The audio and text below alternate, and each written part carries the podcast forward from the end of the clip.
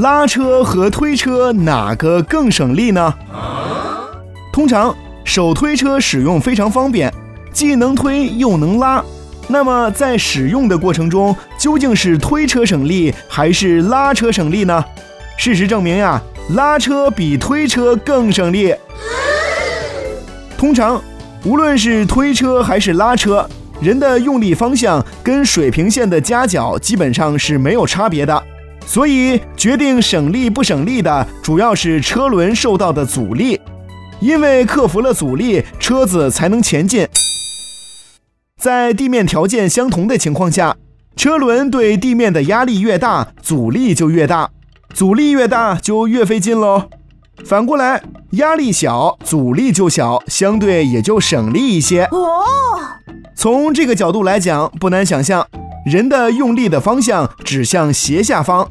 它产生两个分力，一个分力向前，用来克服阻力，使车子匀速前进；另一个分力竖直向下，加大了车对地面的压力，这样就使阻力加大了。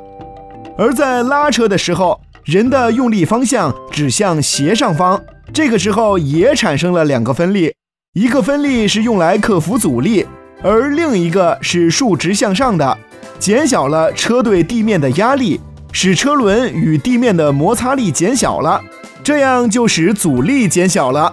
哦，由此可见，人在拉车时需要克服的阻力小，所以比推车更省力一些。